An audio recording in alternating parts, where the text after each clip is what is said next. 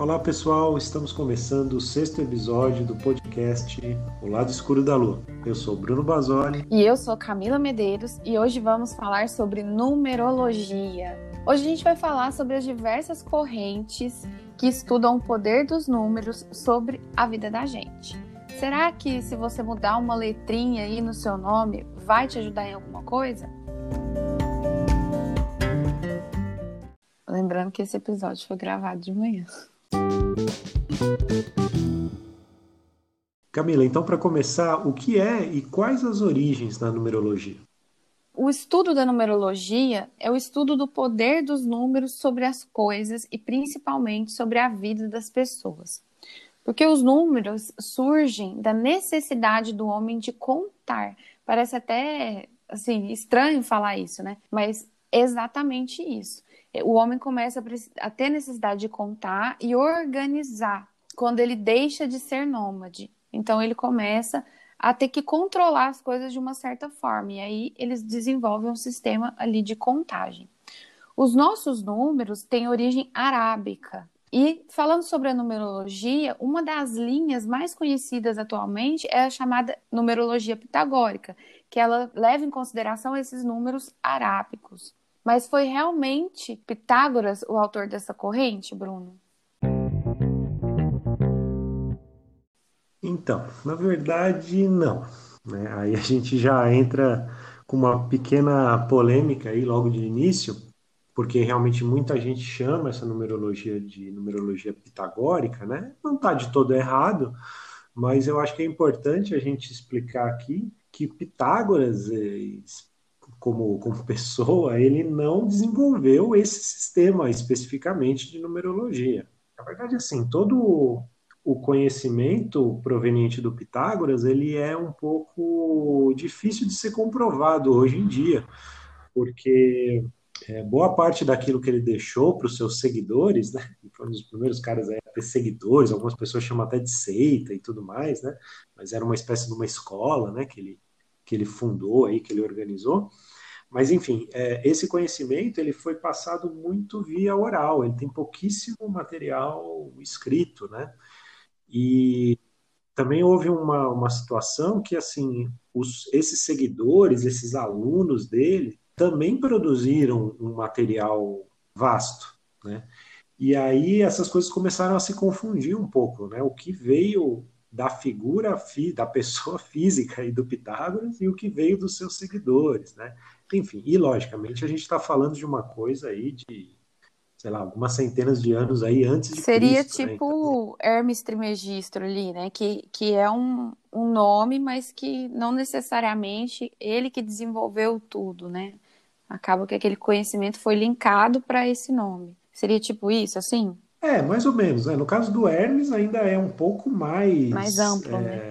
É, mais difícil da gente até comprovar a, a existência da figura material. Né? O Pitágoras, não, ele realmente existiu, foi uma pessoa que viveu aí no planeta Terra e tal, mas existe essa dificuldade aí em relação a, a determinar aquilo que ele realmente deixou como legado aí com relação à numerologia. É claro que assim existia sim um trabalho, né? Ele foi talvez a primeira pessoa a a definir que os números possuíam uma, uma energia, um significado. E todo o trabalho dele né, fala um pouco sobre isso, né, sobre essa energia, sobre, sobre como é que os números atuam no universo e tudo mais. Então, por isso que a numerologia hoje, né, que como você falou no começo aí, é um pouco o estudo dos, da, da influência dos números sobre a vida, ela tem essa, essa origem aí na, no Pitágoras, né? E aí as pessoas chamam de numerologia pitagórica, mas assim, inclusive ele estava, né, ele vivia na Grécia, né, então era um outro alfabeto, né, era uma coisa completamente diferente do que a gente faz hoje com o nosso, com o nosso alfabeto aí latino, né. A gente deu uma adaptada, né? Exato, então nós adaptamos para o mundo atual e chamamos aí, muita gente chama de numerologia pitagórica, mas eu, eu prefiro chamar simplesmente de numerologia. No fundo, ela é a linha de pensamento mais usada nessa, nesse aspecto da numerologia e a gente pode, poderia muito bem chamar simplesmente de numerologia. Eu acho que ficaria mais, mais correto, né?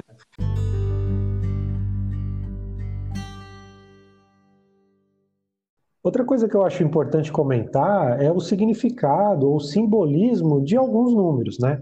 Claro que aqui a gente não vai entrar no detalhe de todas as características de todos os números, né? Mas a gente pode dar alguns exemplos, né? Já que nós estamos falando nesse episódio sobre numerologia. Então, assim, o número um, por exemplo, né, ele tem a ver com a iniciativa, com o início de novos empreendimentos, com aquela coisa, né, para quem conhece astrologia, para quem gosta de astrologia, tem muito a ver com o signo de Ares, ou com o elemento fogo, né, aquela coisa, né, o ímpeto, né, a vontade de começar as coisas e tudo mais, né, então é um número bom para começar alguma coisa, né. Claro que tem muito mais coisas, né, mas aqui só para dar um panorama aí para quem eventualmente nunca ouviu falar assim mais profundamente de numerologia. Aí o número 2, ele já é um contraponto. Normalmente o número seguinte, ele serve como um contraponto do número anterior em alguma medida, de alguma forma, né? O número 2, ele já é um pouco mais in, né? Um pouco mais receptiva, é um número feminino, né? Existe também essa, essa classificação que a gente pode colocar, né? Os, normalmente os números ímpares, números masculinos, os números pares, números femininos. Aí o número 3, ele já vem como um resultado, né? Da polaridade 1 e 2, o 3 é como se fosse o filho, né? É um, logicamente, o 3 é um número bem bem interessante porque ele envolve a trindade, né? Então ele tá, tá muito presente aí é, em todas as culturas, né? A gente percebe bastante a questão do 3. Ele é o Não, primeiro com... sólido, né, geométrico. Com certeza, o triângulo, né? O 1 um é um ponto, o 2 uma linha, o 3 já é um triângulo, né? Justo o primeiro, a primeira figura uh, geométrica, tem esse lance da trindade também, né? O Pai, o Filho e o Espírito Santo. Então, ele também está associado à criatividade, à comunicação. Bom, e por aí vai, né? Então a gente pode continuar fazendo essa associação com as figuras geométricas, é uma maneira interessante de pensar. A gente pode também também fazer associação com outras coisas, né? Então o 4 tem a ver com as quatro estações do ano, por exemplo, né? E assim uh, sucessivamente, de 1 a 9, tá? A gente não vai ficar falando aqui de todos os números, todas as características, até porque são muitas, e não é assim tão simples também, né? Aí dentro de um mapa numerológico, dentro de um contexto, a gente precisa entender o que que aquele número tem a ver com aquela pessoa, com, né, naquele momento, naquela situação específica, tá? Mas aqui a ideia foi só dar um, um, briefing, assim, uma ideia de alguns significados de alguns números. Então, é, esse procedimento ele vale de 1 a 9. Existem alguns números que são exceções. E o que, que significa isso? Que eles são interpretados em si mesmos, ou seja, a gente não reduz como acontece com os outros, como a Camila é, vai dar um exemplo aí daqui a pouco. Então, esses números são o 11 e o 22, eles têm significados próprios, né? Então, a, a ideia é interpretá-los em si mesmos, né? A gente não reduz nem o 11 e nem o 22. Existe uma outra origem também para esse tipo de cálculo, né? Que é quando você pega letras de palavras e atribui números e, e finalmente dá significados a esses números. Né? Essa outra origem, ela ela está ligada à cabala, especificamente num, num ramo da cabala chamado gematria ou gematria, né? E através da cabala e da, do alfabeto hebraico também é possível fazer uma espécie de numerologia. Então explica um pouco para nós aí o que é essa gematria.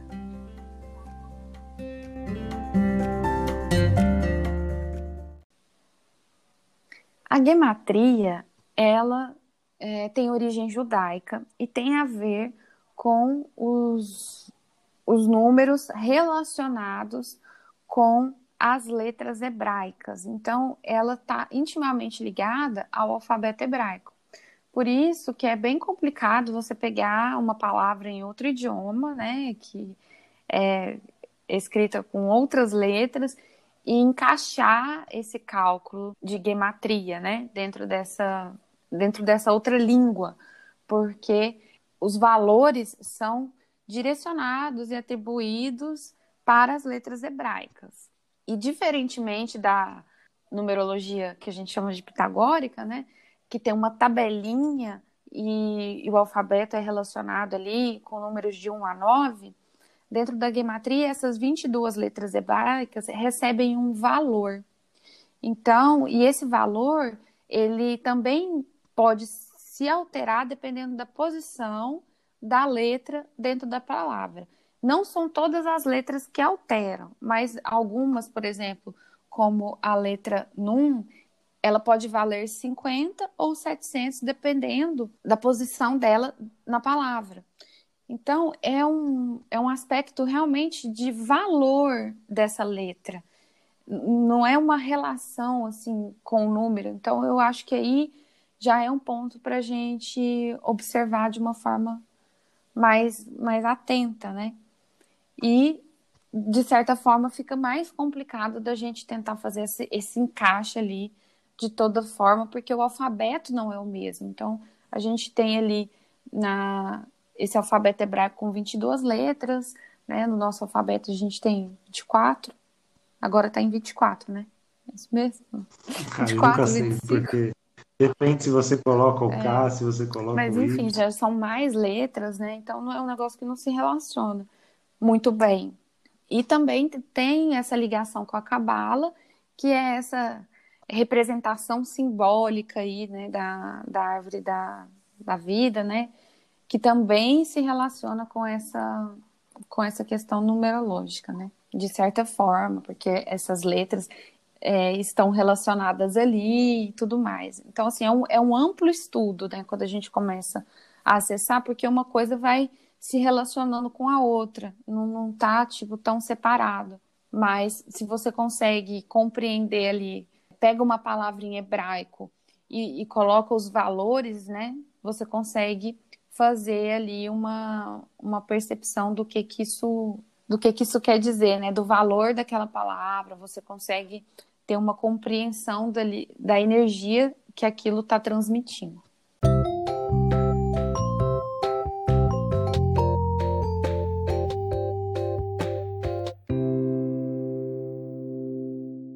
Já que a gente está falando de letra hebraica e numerologia, né, também a gente pode e deve falar aqui do tarô, já que alguns baralhos de tarô a gente tem essa atribuição das letras hebraicas, e eu acredito que grande parte dos tarôs que vem com a origem ali do, do Rider-Waite, né, ou Smith-Waite, que o pessoal fala, que é um tarô é, hermético, né, que vem relacionado com as ordens e tal, quanto o tarot de Crowley, por exemplo, né, que, que a gente usa bastante, é, tem essas letras hebraicas atribuídas.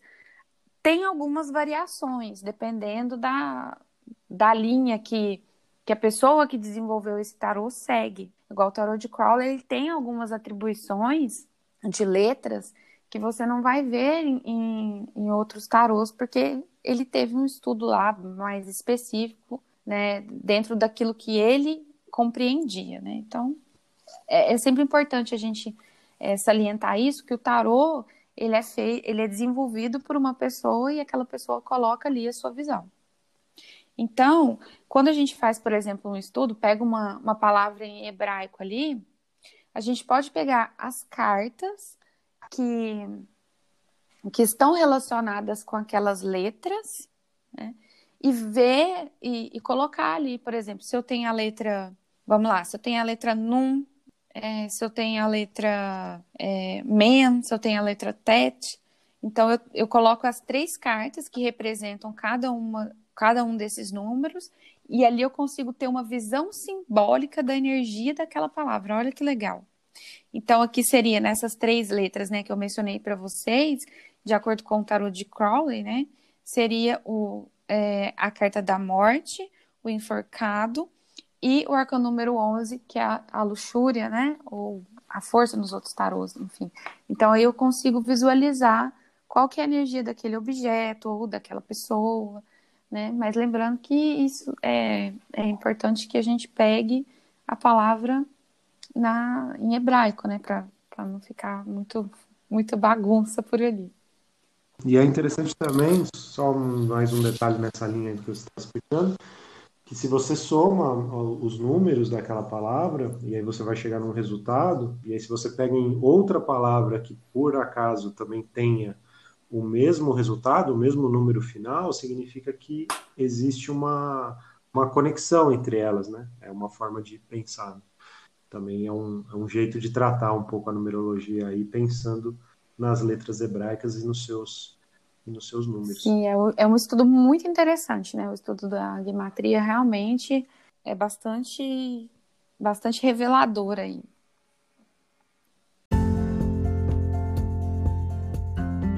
Fala mais para nós, como que funcionam essas relações aí do, do tarô com, a, com as letras e os números, né? Legal, vamos lá. É, bom, com relação à numerologia e tarô, assim, a verdade é que existem muitas linhas de pensamento, né, que procuram atribuir significados aos números e aí atribuem números aos arcanos e assim vai, né? Então, vamos tentar aqui dar mais ou menos um panorama de quais são as, as atribuições mais comuns, né? As, as correlações mais comuns entre, entre números e cartas de tarô, né? Então, assim, com relação aos arcanos maiores, já de cara a gente tem, é, elas são numeradas, né?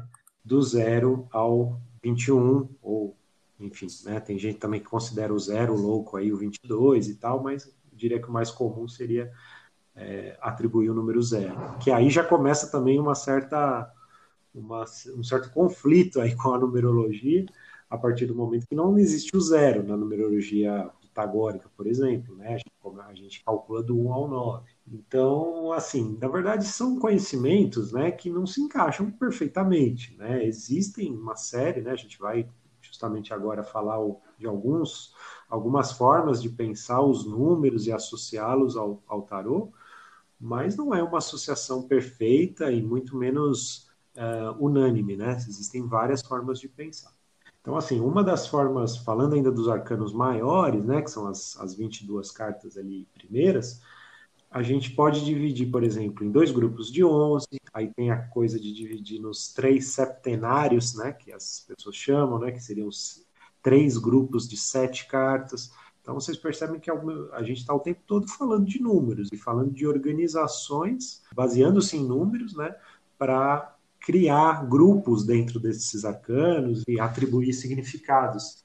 Então, assim, aí existem também outras linhas. Se a gente pega, por exemplo, o Alejandro Jodorowsky, né, que é um cara que a gente até estava conversando um pouquinho antes de começar a gravar e chegamos à conclusão que é melhor a gente falar do Jodorowsky num episódio especificamente para ele, porque ele tem formas aí de, de, de pensar e organizou o trabalho dele com muitas particularidades e aí a gente precisaria fazer um episódio só para tratar disso. Mas assim, só adiantando um pouco, ele tem um conceito onde ele pega os, os números de 1 a 10 e divide o próprio arcano em, em 10 pedaços. Então é uma forma muito muito particular de pensar, e aí um dia né, a gente a gente faz um episódio especificamente para falar do jeito do Yodorovsky de pensar tarô, eu acho que é bastante interessante. Uh, em termos de, de tarô, você falou das associações das letras hebraicas, aí acaba servindo como se fosse uhum. uma ponte, né? A partir do momento que existe um arcano, aí uh, alguns baralhos aí, o Eight, o Tote, por exemplo, tem uma letra hebraica ali impressa no, no arcano maior, né?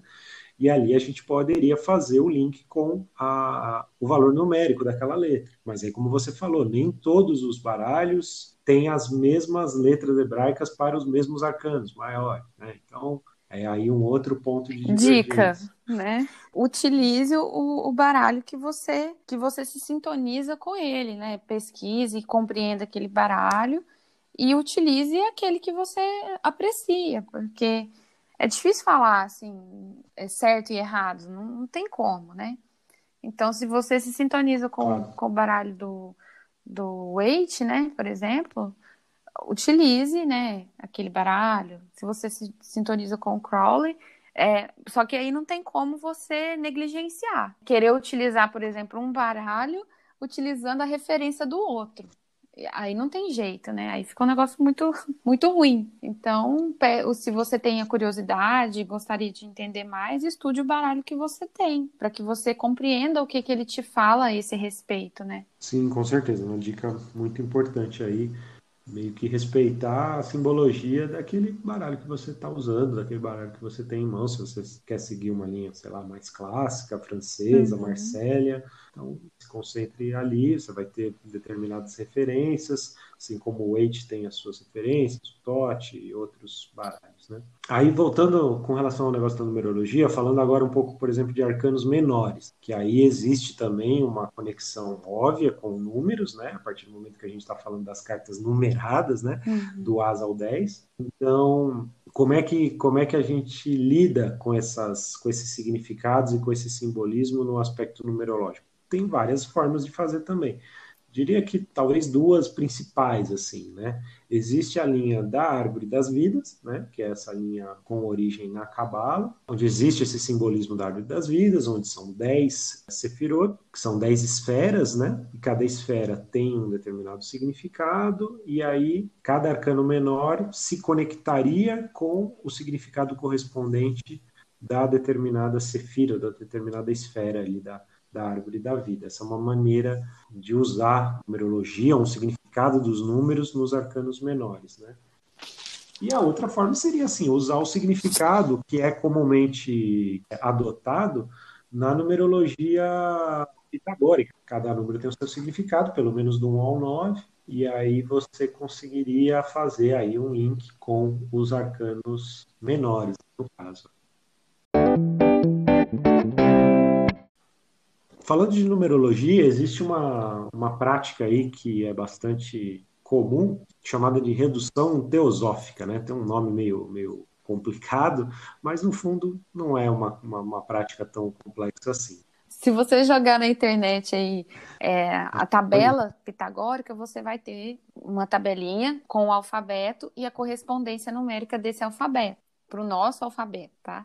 E aí você vai pegar e vai atribuir, pega o seu nome, né, ou o nome daquilo que você está buscando compreender, e aí você vai anotar os números. Ah, letra tal vale tanto, e aí você vai somando. Você soma tudo até reduzir a um único número. Então, se, por exemplo, você é, soma tudo e chega ao número 324, aí você soma 3 mais 2 mais 4. E aí vai dar 9.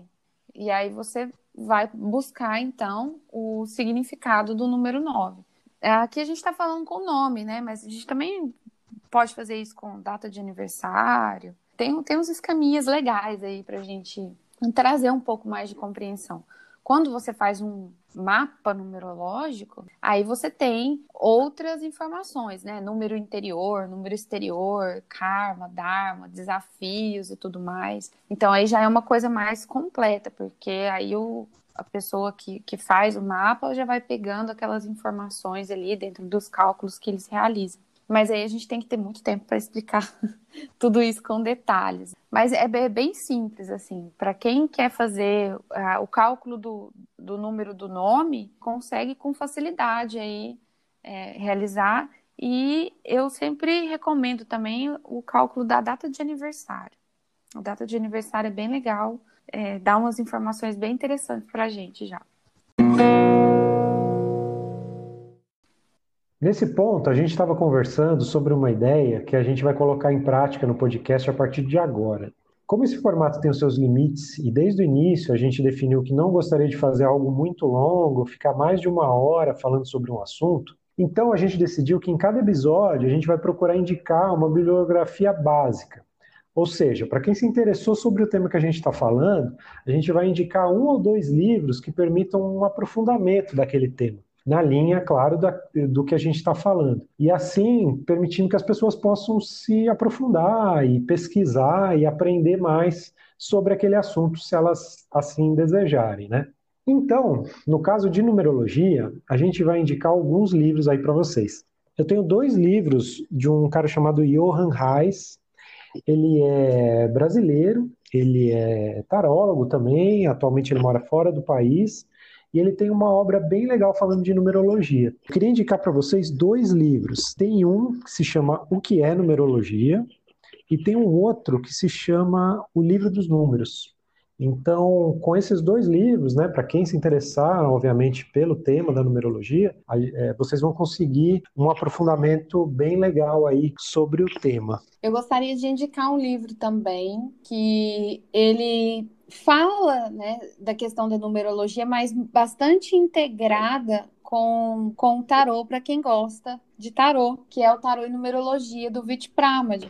Então ele é um livro que relaciona, assim, ele ensina a fazer o cálculo, então ele relaciona a data de nascimento com uma série de, de cartas, né? Ele ensina a fazer a conta e ele tem lá uma tabela onde ele relaciona essas cartas, né, esses arcanos do tarô com o resultado, né, daquela soma. Então é bastante interessante. Eu utilizo também esse, essa ferramenta nos meus atendimentos e é bem legal, assim, os resultados, as informações que são coletadas ali a partir desse cálculo que ele disponibiliza. Então ele, ele tem o curso também, mas ele tem o livro e vale a pena, assim, dá para conseguir é, aplicar os cálculos com a partir do livro.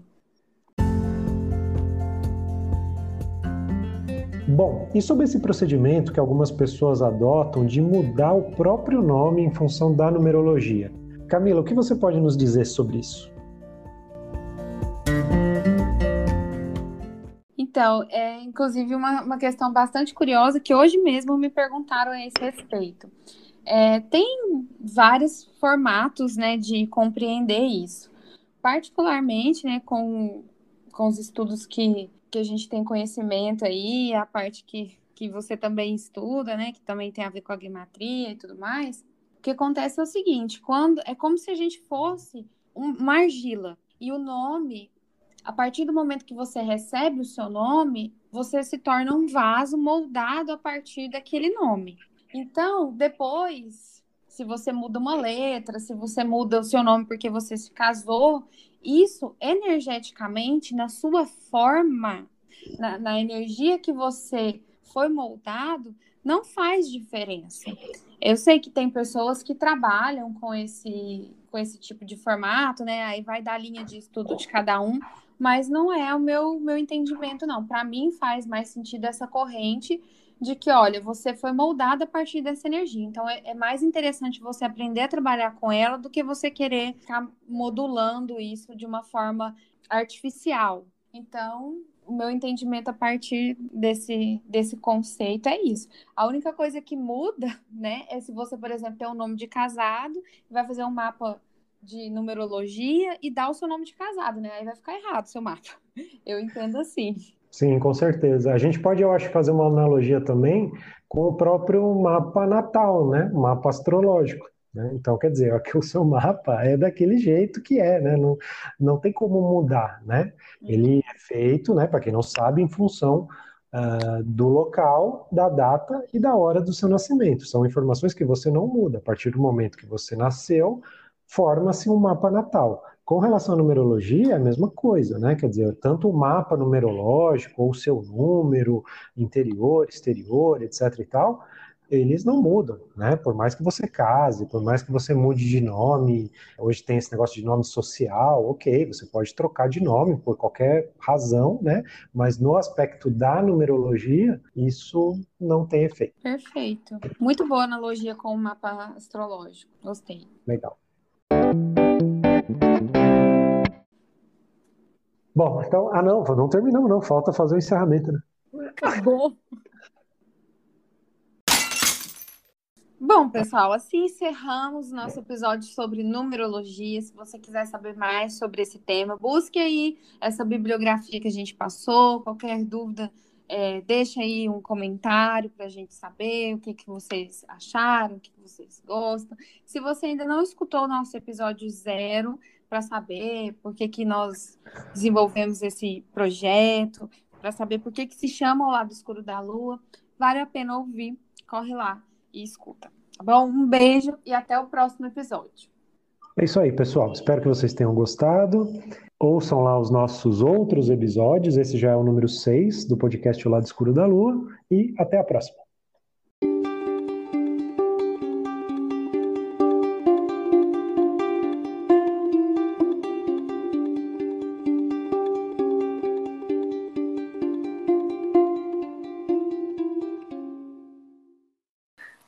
Agora vai. Nossa, sonhei que tinha acordado atrasado. Você tinha me mandado uma figurinha que tava bravo comigo.